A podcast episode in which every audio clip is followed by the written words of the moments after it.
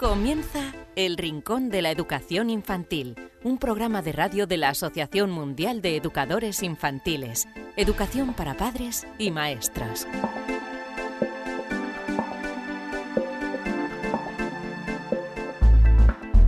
Hola a todos queridos amigos y seguidores del Rincón de la Educación Infantil.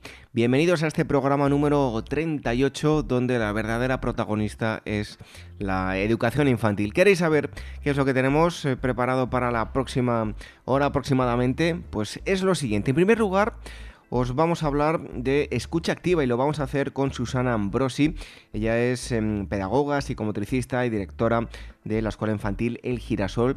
Y la escucha activa, eh, en resumidas cuentas, consiste en ponernos en lugar de los pequeños, en los actos positivos, pero también en los actos considerados negativos. En definitiva, es escucharles y prestarles atención. También tendremos a la psicóloga Elvira Sánchez que nos va a acercar una figura relevante dentro del mundo de la educación, en este caso Emi Pickler. También tendremos a Marisol Justo, una de nuestras expertas que contestará todas las preguntas que habéis enviado a rincóninfantil.org y en el apartado de las experiencias os hablaremos de Búscame que te cuento, nos iremos hasta Corbera de Asturias y os hablaremos de esta experiencia que trata sobre lectoescritura. Para terminar, como siempre, un cuento.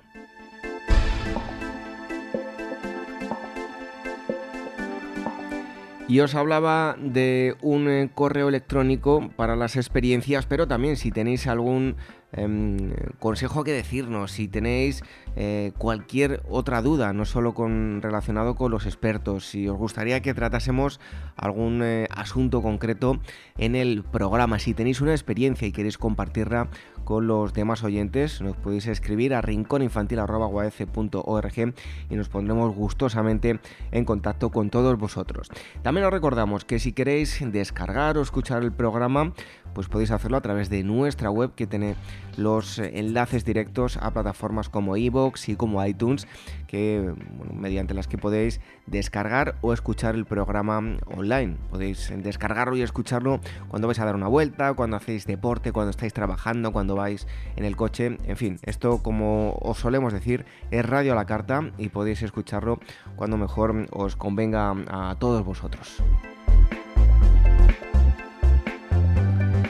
Pero también queremos mandar un fuerte abrazo eh, a todos aquellos que nos escuchan a través de Radio Sapiens. Os em, emplazamos a una página web, a radiosapiens.es, y allí vais a encontrar, además del Rincón de la Educación Infantil, otros programas eh, muy interesantes. Una radio online de carácter divulgativo. Y antes de comenzar, os queríamos dar un consejo. Os quiero hablar del Diplomado Internacional de Educación Inicial a Distancia que imparte la Asociación Mundial de Educadores Infantiles. Tiene una duración de un año y consta de seis módulos. Son los siguientes. Bases y fundamentos de la educación inicial componentes biológicos de la educación inicial, componentes psicológicos del desarrollo, familia y comunidad como agentes educativos, organización del centro infantil y componentes pedagógicos del desarrollo.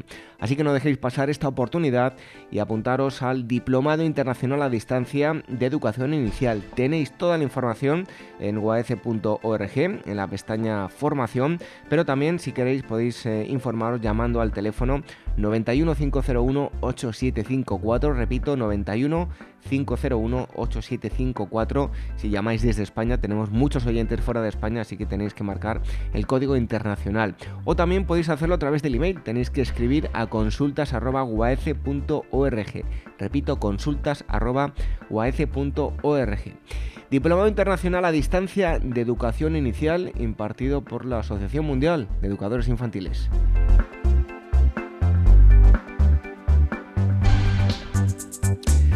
Y dicho esto, únicamente enviaros un saludo, este humilde servidor que os habla, David Benito, y emplazaros a que escuchéis un consejo y enseguida estamos con todos vosotros para hablaros de escucha activa con eh, Susana Ambrosi.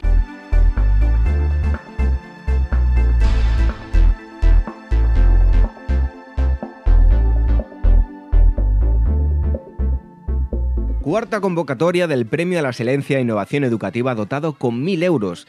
La Asociación Mundial de Educadores Infantiles y Hermex Ibérica convocan el premio AMEI Hermex de experiencias educativas realizadas en aulas de niños de 0 a 6 años cuyo objetivo es dar a conocer las experiencias, los proyectos y los materiales de aula más innovadores y exitosos que se están llevando a cabo en aulas de todo el mundo. El premio consta de dos categorías, experiencias con niños y niñas de 0 a 3 años y experiencias con niños y niñas de 3 a 6 y 7 años de edad. Tenéis para enviar toda la documentación hasta las 24 horas del domingo 7 de mayo de 2017. El proyecto premiado recibirá un premio de 1.000 euros y será entregado durante la realización del Congreso de AMEI que se celebrará en Madrid en el mes de mayo de 2017. Más información en uaece.org.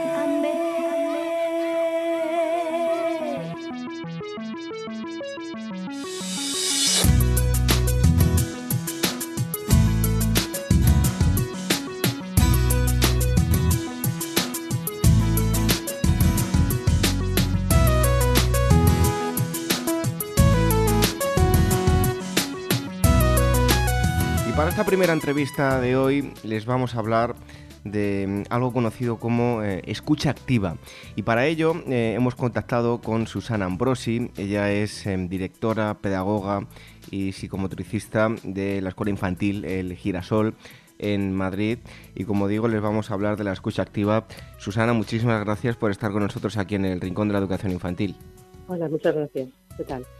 Bueno, em, hay momentos en los que em, pues tanto padres como educadores eh, pues pueden gritar a los pequeños cuando algo no está bien hecho y no solo eso, sino en cualquier situación eh, eh, habitual hablarles de forma diferente. Es una conducta positiva de cara a su educación nos, han, nos van a hacer más caso por el hecho de levantar la voz y ahora ya vamos a entrar de, perdón, de lleno en la escucha activa. Pero en este sentido, ¿hablarles más alto va a solucionar algo? No, yo creo que evitarles a veces es una, es una reacción eh, bastante irracional y, inmediata nuestra, ¿no? Pero no que realmente vaya a motivar en ellos que estén más atentos a lo que les decimos ni que nos vayan a hacer más caso.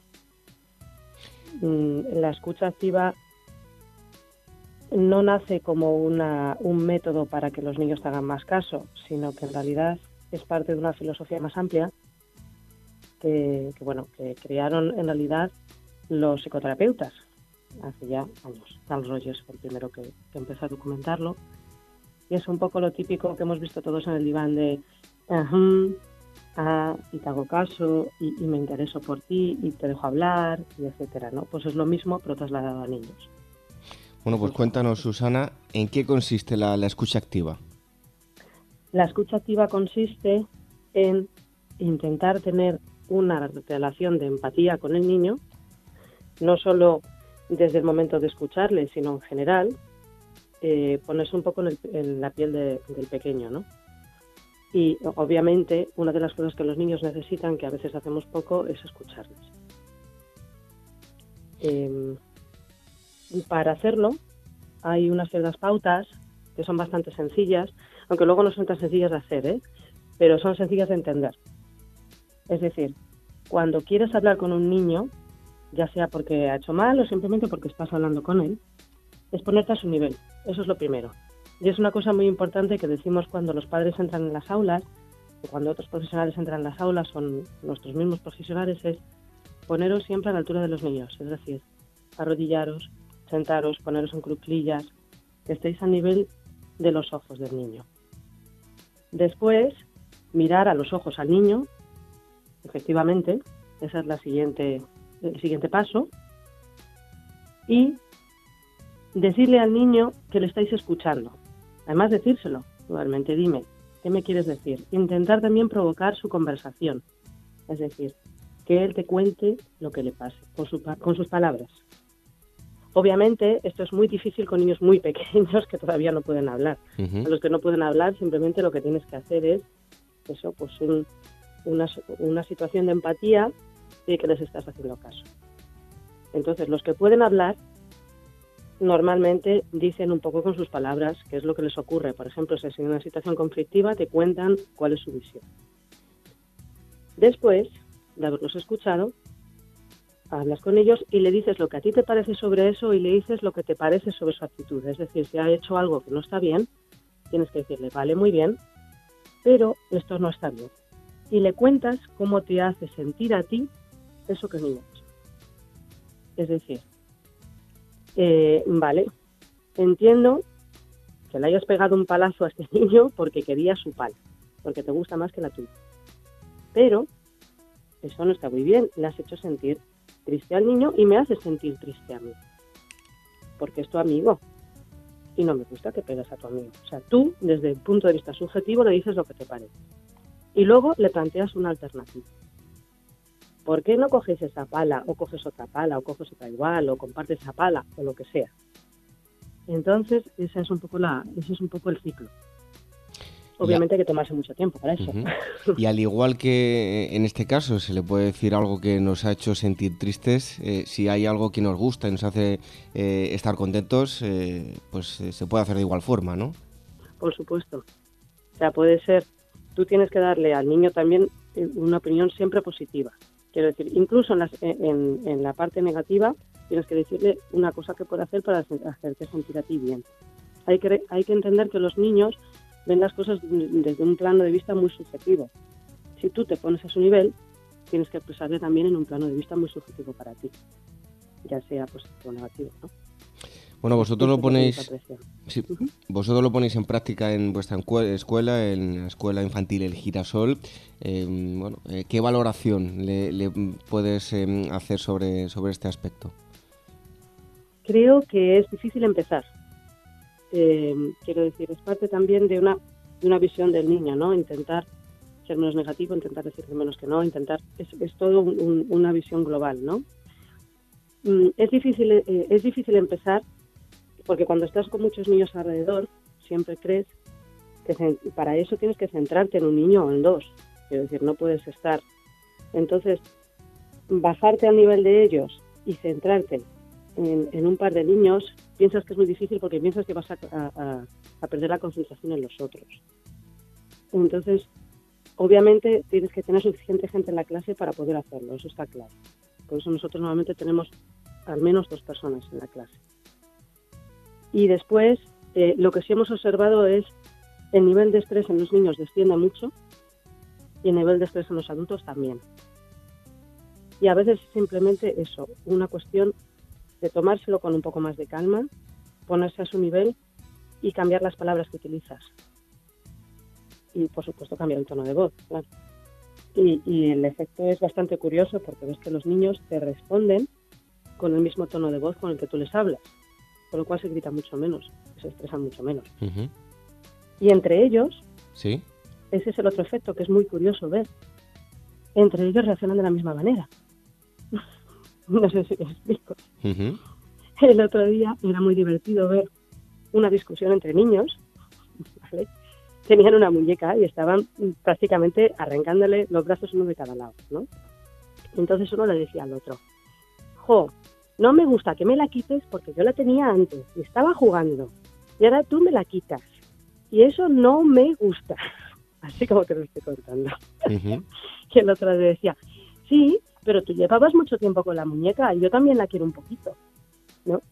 Entonces era, en ningún momento elevaban la voz más de lo que lo estoy haciendo ahora, pero era muy divertido ver toda esa discusión entre ellos y cómo se lo razonaban uno al otro, ¿no? Al final eh, tuvimos que intervenir porque seguramente a lo mejor el siguiente, el siguiente paso sí que hubiera sido, mm, en fin, más aversión, ¿no? Pero primero iban por ahí. Pues, pues, mira, esto me sirve para preguntarte, porque no es lo mismo la escucha activa que, no tener límites. Por lo tanto, tenemos que tener muy claro eh, dónde hay que poner la barrera, ¿no? Exactamente. Em, creo, creo que lo importante hay, e, es muy divertido. Hay ciertos autores como Emily Pickler que una de las cosas que dicen es hay límites rojos, límites amarillos, límites azules. Quiero decir, el límite rojo es cuando hay, cuando hay agresión. A ver, no. Cuando, cuando se hace daño a otro o se hace daño al material o, a la propiedad, ¿no? No, esto no. Ya está. Luego hay otras cosas que socialmente, bueno, pues son aceptables. Pues, por ejemplo, comer con cubiertos. Pues bueno, ahí puede haber un cierto negociación, ¿no? Y luego hay límites que tú estableces con el niño, que esos tú puedes decidir si los negocias o no. Pero los límites que tú consideras rojos para ti, esos no se pueden sobrepasar nunca, hay que tenerlo bien claro. Y hay que transmitírselo a los niños así, con calma, pero siempre. O sea, a esto no hay opción. No sé si me explico. Sí. Que, no se piense que la escucha activa quiere decir, bueno, yo te dejo que me sueltes el rollo y que negocies conmigo y luego mm, te dejo que hagas lo que quieras. No. Es verdad que te van a enredar siempre, porque lo van a intentar y tú a ellos. Pero cuando es un límite mm, absoluto, ten cuidado porque ahí no se puede pasar. Eh, Susana, con frecuencia muchos padres educadores em, muchas veces no interpretan bien los actos de, los pequeños. Eh, podemos decir que no se presta la suficiente atención que hay tras una conducta que de alguna forma no resulta positiva, que no les prestamos eh, demasiada atención en definitiva. Sí, creo que sí, creo que se dan... Eh, ellos tienen un, un, un ritmo un poco distinto al nuestro, muy distinto. Nosotros siempre vamos con más prisa ellos son más tranquilos y además son más introspectivos, es decir, están muy pendientes de lo que hacen en sí mismos, ¿no? Y, tienen y tienen más percepción de la realidad. Nosotros somos adultos y vemos las cosas desde otro ángulo. Entonces el problema es que muchas veces nos cuesta entender por qué un niño se comporta de una cierta manera y, sobre todo nos cuesta aceptarlo y, y hablar con el niño tranquilamente porque nos fastidia. El problema, el problema de eso es que realmente no somos capaces de ponernos en la piel del niño. Por eso también hay que bajar la velocidad muchas veces. Y, ponerse un poco a la altura físicamente y a la altura psíquicamente, intentar pensar como ellos piensan. Y entonces muchas veces empiezas a entender por qué ocurren las cosas como ocurren. Y a veces son eh, el motivo sencillísimo, ¿no? Pues hay, hay niños que se les ve muchas veces que lloran de frustración porque un adulto le está regañando por algo que no han hecho o que han hecho y tampoco pueden evitarlo. Y eso hay que, hay que trabajarlo bastante. Hay que entender a los niños, muchas veces los niños que son más difíciles. Eso pues, es importante. Bueno, pues en esto consiste la escucha activa, nos lo ha explicado Susana Ambrosi, ella es eh, pedagoga, psicomotricista y eh, directora de la Escuela Infantil El Girasol en Madrid. Susana, muchísimas gracias por haber estado con nosotros aquí en el Rincón de la Educación Infantil. Gracias a ti. Hasta pronto.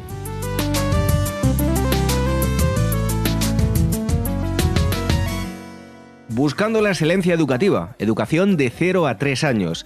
Congreso organizado por la Asociación Mundial de Educadores Infantiles en Madrid los días 27 y 28 de mayo de 2017. En el Congreso se reunirán ponentes de reconocido prestigio que compartirán experiencias que ofrecen las claves para el logro de un modelo de atención con enfoque integral que estimula el potencial innato de aprendizaje de cada niño y favorece su desarrollo físico, emocional, social, cognitivo y creativo. En el Congreso se mezclarán las ponencias magistrales con la exposición de experiencias que se están llevando a cabo en aulas del primer ciclo de educación infantil. No esperes y reserva tu plaza para los días 27 y 28 de mayo, buscando la excelencia educativa, educación de 0 a 3 años. Toda la información en guaece.org. El Rincón de la Educación Infantil, la radio de la Asociación Mundial de Educadores Infantiles.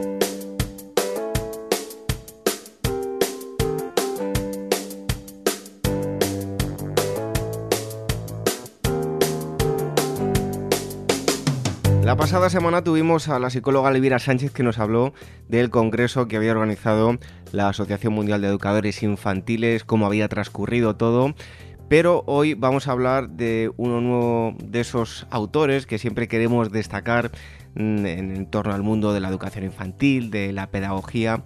Y mm, bueno, pues tenemos nuevamente aquí a Elvira Sánchez. Elvira, bienvenida. Muchas gracias, un placer como todas las semanas. Bueno, Elvira, ¿quién nos traes hoy? ¿Dónde vamos a, a viajar? Mira, hoy nos vamos a Hungría, nos vamos a Budapest para conocer la figura de Emi Pickler. Mira, te cuento que Pickler fue una pediatra austríaca, aunque bueno, desarrolló digamos, su labor en, Hungría. Eh, y trabajó, bueno, como te comentaba, como pediatra de familia y fue pues durante más de 30 años la directora de una institución de acogida para niños huérfanos y abandonados. Pues eh, cuéntanos, a ver eh, qué, nos vas a acercar de, de Emi Pickler. Pues mira, te cuento, Emi Pickler nace en Viena el 9 de enero de 1902. Su madre era austríaca, era maestra, y su padre era húngaro y era ebanista. Ella vivió su infancia en Budapest para regresar de nuevo a Viena en los años 20 para realizar sus estudios de medicina. Se especializa en pediatría y realiza sus prácticas en el Hospital Universitario de, bueno, pues de, Viena bajo la directora del doctor eh, Pirket. Y fue allí, en el hospital universitario, donde Amy Pickler pudo familiarizarse con bastantes de los principios que luego ella misma pondría en práctica en Budapest a su regreso. Mira, te cuento también que sus prácticas, eh, bueno, en el hospital universitario le dieron también la oportunidad de adquirir una sólida formación en traumatología y en ortopedia infantil, porque en esta sección pudo constatar, bueno, pues importantes diferencias en las estadísticas sobre accidentes infantiles entre los niños de los barrios obreros, es decir, los que jugaban y corrían por las calles, trepaban por los árboles, se aferraban de los travesaños de los tranvías, que se, eh, y vio que se producían muchas menos fracturas y conmociones que entre los niños de familias más acomodadas, criados en un clima de disciplina y bueno, y sobre todo de sobreprotección. Y otro de los aprendizajes que tuvo durante su formación es la prohibición de dar, inclusive al lactante enfermo, una cucharada de más de lo que ellos aceptaban gustosamente. Es decir, con esta regla, bueno, mis hijas vivirían felices, pero bueno, no, no, ha sido así. Yo siempre he intentado con la comida, intentar, digamos, ir un poquito más allá. Pero bueno, según Emi Pickler, no había que forzar al niño a comer. Bueno, pues eh, nos comentabas que desarrolló su labor profesional en Hungría, sin embargo, estudió en Viena. Eh, ¿Cuándo, es, ¿Cuándo vuelve? Bueno, sí, mira, aún hay que esperar un poco. Finalizados los estudios en Viena, se traslada a Triste, que, bueno, por cierto, no sé si lo sabías, pero hay un pueblo en Huesca llamado Triste, es un nombre muy peculiar, bueno, donde empezó a trabajar como pediatra de familia y donde conoció al que fue su marido, eh, Grigori Pickler, un pedagogo progresista en cuyas ideas también pues, apoyó su experiencia profesional. En Trieste pasaba mucho tiempo en la playa observando el comportamiento de los niños y el de los adultos con ellos y vio, bueno, pues el amor infinito con el que los padres sentaban y ponían de pie o conducían de la mano a sus hijos. Pero también vio que detrás de este trato cariñoso, las prisas, la desconfianza, la parte de fe eh, en las capacidades de iniciativa y, en la acción de, los propios niños, ¿no? Muchas veces tratamos de ayudarles y lo que hacemos es poner, digamos, barreras a que se desarrollen eh, por ellos mismos. Y bueno, en 1932 es cuando regresa a Budapest y sabemos que con el nacimiento de su primera hija tuvo la oportunidad de poner en práctica sus concepciones relativas a no acelerar el desarrollo, a respetar el ritmo natural de los niños, a confiar en las iniciativas propias del niño, facilitando el movimiento y su actividad autónoma. Es decir, no se trata de que ayudemos a los niños a ponerse de pie, sino que esperemos a que los niños se pongan de pie, no, no ayudemos a que los niños estén perfectamente sentados, es decir, los niños poco a poco eh, por ellos mismos irán manteniendo la postura para sentarse, para mantenerse sentados. Digamos, eso es un poco la idea de la filosofía de Pickler. Bueno, nos hablabas de 1932 y nos vamos acercando a fechas complicadas para Europa, ¿no? Pues sí, mira, oficialmente la Segunda Guerra Mundial es del 1939 al 1945, pero en los años previos estaba pues complicando bastante las cosas. Se sabe que Emi Pickler tenía vinculación con el movimiento comunista húngaro y asistía a las reuniones clandestinas que se celebraban en los bosques de los alrededores de Budapest. Además, al ser de origen judío, padeció, pues como muchos otros miles y miles de judíos, las consecuencias de vivir bajo un gobierno que fomentaba el antisemitismo, incluso antes de la ocupación alemana. Así, por ejemplo, en 1938 se promulgan en Hungría una serie de leyes antijudías que impedían, pues, por ejemplo, a los médicos judíos trabajar en hospitales. Bueno, pues influida quizá por este clima o no, el hecho es que hasta 1946 Pickler continúa trabajando en Budapest como pediatra de familia. ¿Y tiene algún porqué el porqué hasta 1946? Mira, porque en 1946 el gobierno húngaro le solicitó que dirigiese una casa cuna en Budapest. Se trataba de un lugar, bueno, de un hogar para niños privados de sus padres, es decir, no necesariamente huérfanos, sino niños cuyos padres pues no podían hacerse cargo de ellos. Bueno, la guerra acaba de terminar y haría que, dar un hogar a muchos niños huérfanos fuese también una necesidad, pero también a niños que, por ejemplo, eh, bueno, pues se habían eh, había que protegerlos del contagio de sus padres de tuberculosis, o como te comentaba, niños que sus padres, bueno, pues por una serie de características, pues no podían hacerse cargo de ellos. Eh, este hogar se conoce como la Casa Cuna Lozi, porque está ubicado en el número 3 de la calle Lozi, y en adelante la Casa Cuna pasa a llamarse Casa Lozi. Elvira, cuéntanos, ¿cómo era el trabajo que hacían allí? Mira, pues su objetivo era ofrecer a los niños que allí se criaban una experiencia de vida que preservase su desarrollo y evitase las carencias dramáticas, ¿no? Que pueden crear eh, la vida, eh, bueno, que se pueden crear la vida en el seno de una institución, ¿no? Y sobre todo la ausencia también de un lazo significativo con los padres. Pues te cuento que, mira, a los tres meses eh, despidieron a todas las enfermeras que allí trabajaban y contrataron a nuevas cuidadoras jóvenes y sin formación profesional, es decir, que no tenían demasiados estudios escolares, pero que realmente se interesaban en la educación de los niños. Y es que la propia Amy Pickler y su, y su colaboradora María Reinit les enseñaron la manera que tenían que cuidar estas, bueno, no enfermeras porque no estaban tituladas, pero estas cuidadoras a los pequeños. Porque eh, lo que ellas comentaban es que las enfermeras con las que comentaron desde el inicio era demasiado de la vieja escuela y no eran capaces, no, no, eran, no eran capaces de trabajar según Amy Pickler les pedía. Pero la casa cuna de Lozi, además de procurar que los niños, bueno, a los niños que vivían allí una experiencia de vida que preservase su desarrollo, se convirtió también en un ámbito de investigaciones eh, fundamentadas en numerosas observaciones extremadamente minuciosas concernientes bueno, pues a los diferentes aspectos del desarrollo del bebé. ¿Y qué nos puedes eh, contar acerca de, su vida personal? Daros unos datos biográficos. Pues mira, realmente más allá de que se casó, como te he comentado antes, mucho más, bueno, y que tuvo eh, una hija, mucho más realmente no, no te puedo contar. Eh, se sabe que murió el 6 de junio de 1984 en Budapest, es decir, tampoco hace tanto, ya para cuando ella murió yo ya tenía 8 años. Ella fue la directora de la Casa Cuna hasta 1979, año en el que se retiró. Eh, se sabe, bueno, tiene una hija, Ana Tardós, que trabaja en la misma línea de su madre y que por lo que he leído pues ha venido mucho a España a dar formación, aunque bueno, ella no habla español. Ana Tardós es la directora del Instituto LOCI de Budapest que, fundó, bueno, su madre, como te he comentado, eh, la pediatra húngara Emi Pickler. Pues interesante la, figura de mm, Emi Pickler, así como sus estudios y la labor que, que llevó a cabo. Hoy nos lo ha acercado Elvira Sánchez, otro de esos personajes relevantes que queremos destacar aquí en el Rincón de la Educación Infantil. Elvira, hasta pronto. Pues aquí estar encantada.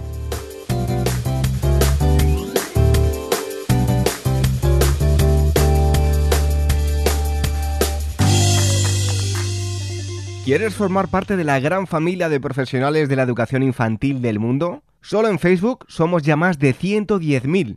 Asociate hoy mismo y empieza a disfrutar de gran cantidad de ventajas de las que ya disfrutan maestros como tú. Y cuantos más seamos, más podremos hacer por mejorar la calidad de la educación que reciben los más pequeños. Todos los detalles en la web de la Asociación Mundial de Educadores Infantiles www.uaece.org. El Rincón de la Educación Infantil, la radio de la Asociación Mundial de Educadores Infantiles. Escucháis la música con la que todos los días contestamos las preguntas que nos enviáis a rincóninfantil.org. Ya sabéis que tenemos dos expertos, se van Em, cambiando uno y otro eh, durante las semanas. Marisol Justo, Rafael Sancio, y está nuevamente con nosotros Marisol Justo. Muchísimas gracias por estar en el rincón de la educación infantil, Marisol. Un placer, como siempre, estar con todo, contigo y con todos nuestros amigos. Pues eh, igualmente y seguro que para los oyentes, pues seguro que también. Así que vamos con la primera de las preguntas. Nos la envía eh, María de los Ángeles, no nos dice desde dónde nos escribe y nos dice lo siguiente. Dice duda sobre la crianza de los más pequeños.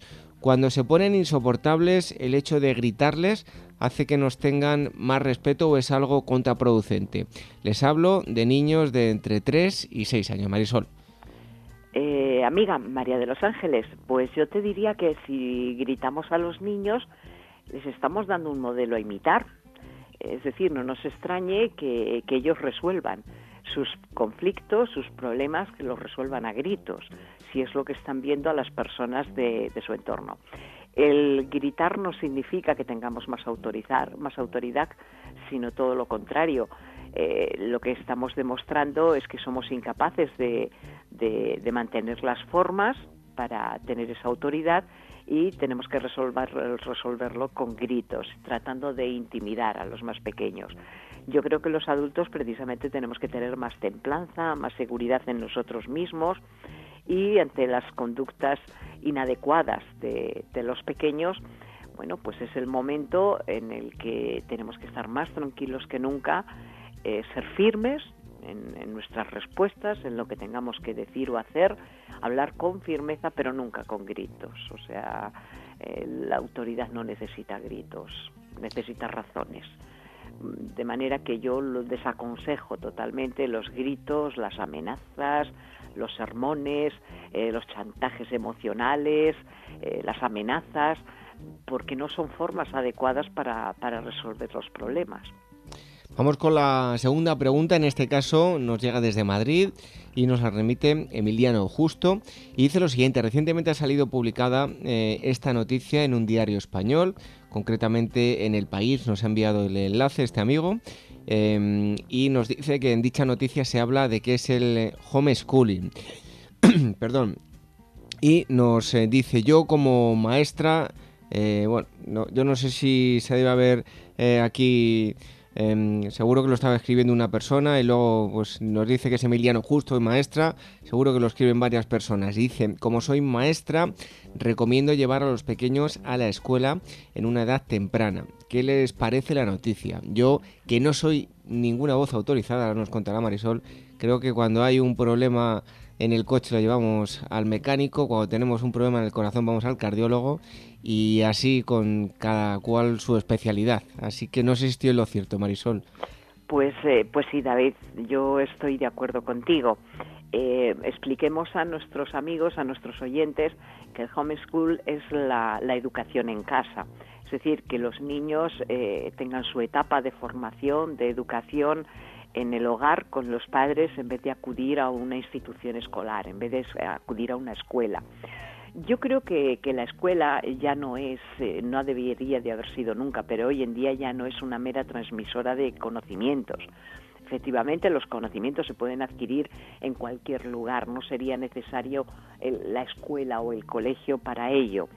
Yo creo que, como te decía la, y decía este, esta oyente o a estos amigos, eh, la escuela es mucho más que eso, es un lugar de, convivencia, es una, un microcosmos de la sociedad eh, donde uno aprende también a convivir, aprende a ser, aprende a convivir con los demás, no solamente aprende a conocer y a hacer.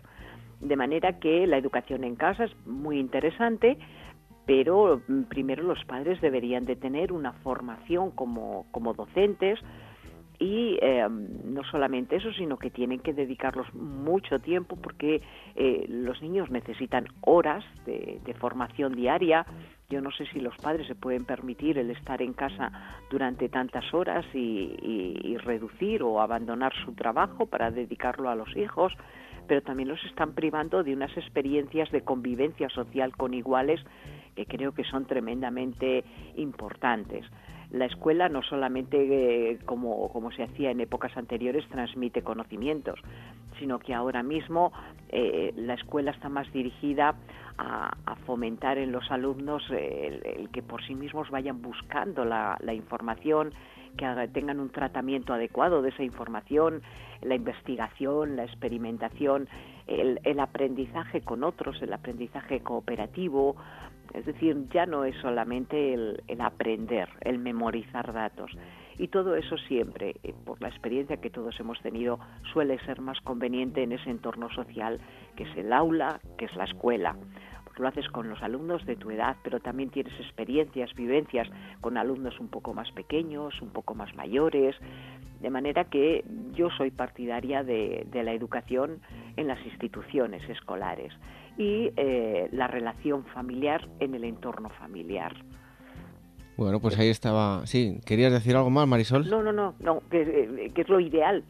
Pero bueno, pues puede haber casos donde la educación en casa, bueno, pues también arroje resultados positivos. Yo no, no digo que no, pero en general, en líneas generales, eh, creo que es necesario que los... El Rincón de la Educación Infantil, la radio de la Asociación Mundial de Educadores Infantiles. En este caso nos la remite Saúl y Ruth. Dice, somos un matrimonio de Cuenca y seguimos eh, sus programas. Eh, tenemos un niño, me imagino yo, que habrán querido poner aquí dos años, porque me, resulta extraño la, consulta. Me imagino que será que tiene un niño de casi eh, dos años, porque casi 20 años no creo que... Y nos pide todo gritando. Dice, está siempre como alterado y enfadado. ¿Puede ser un problema de cara al futuro? Bueno, pues vamos a hacer la pregunta, Marisol, si te parece, eh, pensando que, tiene eh, casi dos años esta persona. Por supuesto, yo también creo que ha sido un error a la hora de escribir, porque, bueno, pudiera ser que con 20 años también pidiera todo gritando, pero se escapó un poquito, digamos, de, nuestra especialidad, ¿verdad? Pues yo les diría a estos amigos que, que es bastante frecuente que los niños que están cerca de, los dos años tengan esos golpes y ataques temperamentales y nos pregunta que si eso puede ser perjudicial para su futuro. Pues va a depender de cómo los adultos de su entorno encaren esas situaciones.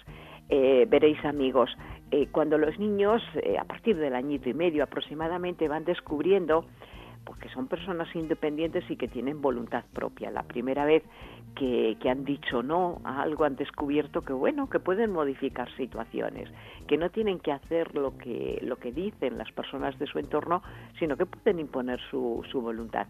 Y la verdad es que hacer eso les, les reporta beneficios, se sienten bien, se sienten importantes, por decirlo así entran en esa etapa que llamamos de, de, negativismo, porque es el no a todo, de egocentrismo porque consideran que son el ombligo del mundo y de las temidas rabietas, de esos golpes temperamentales, de gritos, de, llantos. Mm, eso forma parte del periodo evolutivo. ¿Qué es lo que ocurre?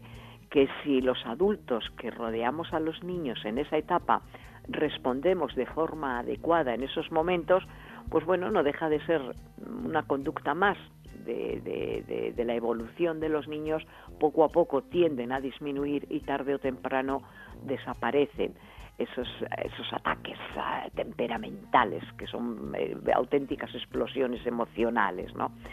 ¿Qué es lo que ocurre? Que si los adultos no reaccionamos de forma adecuada, pues esas conductas se pueden ir, eh, digamos, cronificando, se hacen crónicas y los niños crecen bueno, pues como solemos decir, como pequeños tiranos, que los niños no lo son, aprenden a serlo si consiguen lo que quieren a través de, esas rabietas. En contra de lo que pueda parecer, lo mejor que pueden hacer los padres en esos momentos de, gritos, eh, de imposición, eh, de rabietas, pues la verdad es que lo mejor, siempre y cuando no se hagan daño, no, no haya peligro para eh, de hacerse físicamente daño, lo mejor es no hacer caso. Por supuesto que ellos no obtengan lo que desean a través de los gritos, de los llantos, las pataletas, es que no lo obtengan y no hacer caso de ello. Todo lo contrario, en el momento en que desaparece, disminuye y desaparece la rabieta, lo mejor que pueden hacer es abrazar a su hijo de casi dos años, abrazarlo, que sepa que lo van a seguir queriendo aunque su comportamiento a través de las rabietas no sea adecuado. Y mientras tienen la explosión emocional, esa rabieta, esos gritos, esas imposiciones, es sencillamente no, hacerse, no hacer caso. Tampoco es necesario ni gritar ni sermonear, que el niño se dé cuenta que con ese comportamiento no va a conseguir lo que quiere, porque eh, de forma velada lo que puede estar pidiendo es una dosis extra de atención, no solamente aquello que está imponiendo o lo que está solicitando en un momento determinado. Luego, por lo tanto, no conseguirlo es el primer paso. Segundo, que no consiga atención extra. Eh, yo comprendo que en esos momentos, pues para los padres es difícil el poner esa cara de póker, esa cara de no me importa, ni siquiera cara de enfado Luego yo, yo recomendaría que incluso miren para otro sitio, que no vean los gestos de la cara, no decir nada, no amenazar y sencillamente cuando disminuye ese, ese golpe temperamental, esa rabieta, sencillamente abrazar e incluso decirle al niño, te quiero muchísimo aunque no me guste lo que hagas. Bueno, pues gran consejo el que nos ha dado eh, Marisol, este último consejo que nos ha dado para las preguntas enviadas a rincóninfantil.org, pregunta que nos ha enviado María de los Ángeles, Emiliano Justo desde Madrid y Saúl y Ruth que nos escribían desde Cuenca. Marisol, hasta mm, pronto y muchísimas gracias por haber estado un día más aquí con nosotros en el Rincón de la Educación Infantil. Gracias a vosotros y un abrazo muy grande para todos nuestros amigos.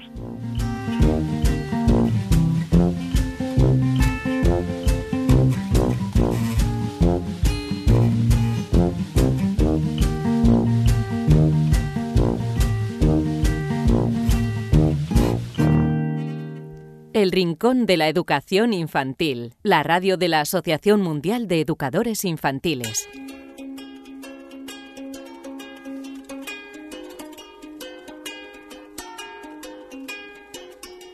En este apartado que dedicamos a las experiencias de aula, hoy nos vamos a ir hasta Corbera de Asturias y les vamos a hablar de una experiencia llamada Búscame que te cuento. Desde el Centro eh, Sagrada Familia, el CI Sagrada Familia, nos atiende eh, María Sabina Fernández. Ella es eh, directora y maestra de, de infantil. María Sabina, muchísimas gracias por estar con nosotros aquí en el Rincón de la Educación Infantil. A vosotros, muchas gracias y buenos días. Bueno, eh, lo primero es preguntarte, como siempre, búscame que te cuento, haznos una breve descripción de, la experiencia y ahora entraremos más en detalle. Sí, bueno, Búscame que te cuento nació con, el interés y la preocupación que nosotros tenemos de, mejorar la lectoescritura y, y hacerla algo interesante y motivadora para los niños. Entonces eh, fue una experiencia que surgió así de preguntas que nos hacíamos, cómo podemos mejorarlo, cómo podemos hacerlo atractivo y eh, en base a eso, eh, pues entramos ahí en la experiencia. Bueno, el proyecto está destinado pues desde niños de tres años y culmina en la edad de, cinco, o sea, para tres, cuatro y cinco, cinco años como nos comentabas. Eh, ¿Cuáles son los, los, objetivos, los objetivos con los que comenzasteis este, este proyecto? Bueno, como te decía al principio, es despertar el interés de los alumnos por la lectoescritura. La lectoescritura siempre es como el caballo de batalla de, infantil, ¿no? Parece que estamos obligados a que los niños lean y escriban antes de, primaria y no todos están preparados, no todos tienen el mismo ritmo ni todos aprenden de la misma manera. Entonces mm, buscábamos hacerlo como objetivo despertar ese interés por ellos, por la lectoescritura, potenciar a la vez la comprensión oral y que a su vez pudiésemos motivar a las familias en el proyecto y en el proceso lector pues para darle importancia a, una cosa que verdaderamente dentro de, las competencias escolares lo tiene, como es la inteligencia lingüística. Pues eh, cuéntanos el desarrollo de la experiencia, cómo la llevasteis a cabo. Sí, bueno, la experiencia empieza en, durante en el aula de tres años ya y a los padres también se les presenta la actividad, ¿no? Vamos a presentar las letras, vamos a a intentar que ellos trabajen en casa con ellos. Y es muy básico, es como todo, no hay gran, vamos, no, no tiene un, un gran descubrimiento, es presentar la letra, luego la letra se le da un personaje eso ya está en todos los métodos de, lectura, que cada letra tenga un personaje, pero nosotros eh, queríamos presentar además el personaje del detective, que es el detective mm, disfrazado. Los niños de infantil, pues sabes que tienen que vivirlo todo con todos los sentidos y el juego simbólico es importante en esta edad. Entonces, mm, buscamos un personaje que era un detective, que es el que se encarga de buscar las letras en todos los lugares, ¿no? Entonces, ellos van a casa, buscan letras, las traen y luego esa letra nos lleva a la palabra, la palabra nos llevaría a la frase, la frase al cuento. Mm, el estilo de, aprender ellos que queremos respetar es mm, también madurativo, ¿no? que cada uno no, no, despierta el interés a la lectura a la vez. Los niños que son de diciembre pues eh, son más inmaduros que los que son de enero. Y era intentando respetar también un poco ese ritmo y las distintas formas de aprendizaje, qué es, qué significa, para qué sirve, las letras, para qué sirven las palabras, a dónde nos lleva. un em, poco eso, sí. No, para, te iba a preguntar, para todos aquellos que, estén pensando que, pueden llevar a cabo la, experiencia, bueno, en cuanto a recursos, ¿es eh, muy complicado, no es complicado? ¿Cuáles son los, los recursos necesarios? No, no, es muy sencillo. Como te decía, cualquier método de, de lectoescritura te presenta ya una letra pues a través de un cuento, una canción, luego simplemente es darle ese eje de, de vamos a buscarla como si fuese un tesoro, motivarlos a, eso. Luego, de los recursos, nosotros hemos utilizado muchísimos de los que tenemos. Por supuesto, la, la pizarra digital, eh, todas las nuevas tecnologías son fundamentales porque además estos niños ahora eh, ya nacen con, con, esta genética, ¿no? ya son digitales totalmente. Y el que no tenga posibilidad de ordenador o, pizarra digital en el aula, que todos los centros de tenerlo, mm, puede hacerse pues de forma visual con, con tarjetas, con mm, hemos utilizado de todo, letras que se pescan con imanes para poner una palabra, hemos utilizado letras de madera, letras de plastilina, eh, cualquier cosa, para que todos aquellos niños que no captan eh, la, la idea por la por el oído, por decirlo así, que no son capaces de centrar la atención cuando ven un cuento, cuando escuchan, pueden plasmarlo pues con sus manos, con la música para que para el que es inteligente visual. El caso es atrapar al alumno en, el método. Bueno, y ya para terminar, em, eh, María, eh, eh, ¿a qué conclusiones habéis llegado tras haber mm, puesto en práctica esta experiencia? Pues hemos descubierto que toda la prisa que teníamos para, que los niños leyesen eh, era en vano, por decirlo así, ¿no? Que cada uno tiene su ritmo, que al final de la experiencia llegan a, a descubrir la lectoescritura por sí mismos, se motivan y pues a los seis años están leyendo y escribiendo, ¿no? Mm, sin, que les presiones, sin que les hagas, mm, pues a veces aprendizajes repetitivos que les resultan muy desgastantes. Y lo que más nos gustó de todo fue el interés que ellos tienen ahora por la lectura. Nosotros participamos junto con el Ayuntamiento de Corbera, que nos da la oportunidad de ir a la biblioteca una vez a la semana y les hacemos un carnet de, de préstamo a los niños. Durante todo el curso, los de cuatro y cinco años van a la biblioteca una vez a la semana, sacan un libro. Pues eso, eh, a raíz de la experiencia hemos descubierto que estaban como mucho más motivados para buscar el libro, ya, ya elegirlo, llevarlo a casa. Nos pareció importantísimo que, nos parece importantísimo ¿no? que, que estén motivados por la lectura. Bueno, desde luego que la lectura siempre va a traer cosas nada más que, positivas y pues es bueno inculcarlo siempre desde muy pequeñitos, como en este caso, con esta experiencia, búscame, que te cuento, nos hemos ido hasta Corbera de Asturias, en la mm, escuela, mm, el CI Sagrada Familia, y ahí nos ha atendido su directora, que también es mm, maestra de infantil, María Sabina Fernández. Muchísimas gracias por haber estado con nosotros y habernos contado esta experiencia aquí en el Rincón de la Educación Infantil. Muchas gracias a vosotros. Hasta pronto. Hasta pronto.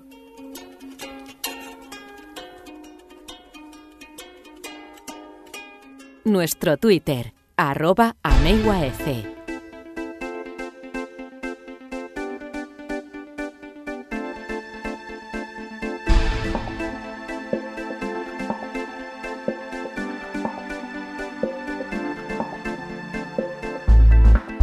Pues esto todo lo ha quedado de sí esta edición número 38 del Rincón de la Educación Infantil. Hemos eh, hablado de la escucha activa, la importancia que tiene escuchar a los más pequeños y ponernos en su lugar. Todo ello lo hemos hablado con Susana Ambrosi, que es pedagoga, psicomotricista y directora de la Escuela Infantil El Girasol. También hemos hablado de Emi Pickler, eh, figura que nos ha acercado la psicóloga Elvira Sánchez. Marisol Justo ha dado respuesta a todas eh, vuestras preguntas y en último lugar hemos hablado de la experiencia Búscame que te cuento que nos ha llevado hasta Corbera de Asturias, experiencia que mm, trata sobre lectoescritura. Y en un momento os dejaremos con nuestra última parte, con el cuento. Pero antes de marcharnos, os queríamos dar un consejo. ¿Conocéis el Diplomado Internacional de Educación Inicial a Distancia que imparte la Asociación Mundial de Educadores Infantiles? Tiene un año de duración y consta de seis módulos. son las siguientes. Bases y fundamentos de la educación inicial, componentes biológicos de la educación inicial, componentes psicológicos del desarrollo, familia y comunidad como agentes educativos, organización del centro infantil y componentes pedagógicos del desarrollo. No dejéis pasar esta oportunidad y apuntaros al Diplomado Internacional a Distancia de Educación Inicial. Tenéis varias formas de obtener información, una de ellas es a través de la web de la Asociación Mundial de Educadores Infantiles de uac.org. Os tenéis que ir a la pestaña que pone formación. También lo podéis hacer a través del teléfono 91 501 8754, repito 91 501 8754 o a través del email consultas repito consultas Diplomado Internacional a Distancia de Educación Inicial impartido por la Asociación Mundial de Educadores Infantiles. Y por último, recomendamos que eh, visitéis uaf.org donde podéis descargar o escuchar, o escuchar online el programa este que escucháis, el Rincón de la Educación Infantil. Tenéis una pestaña donde pone programa de radio y eh, a través de esa página os llevará a los enlaces de descarga o para escucharnos online a través de iVoox y de iTunes. Así que como eh, ya sabéis, cada viernes subimos un programa nuevo que también podéis escuchar a través de Radio Sapiens. Os recomendamos esta página web para que la visitéis también y para que podáis descubrir otros programas, no solo el Rincón de la Educación Infantil, sino otros muchos programas que tienen en esta radio online de carácter divulgativo. Nosotros nos despedimos hasta la próxima semana. Esperamos que tengáis siete días eh, muy felices y eh, os esperamos aquí justo el próximo viernes. Hasta entonces, un fuerte abrazo a todos.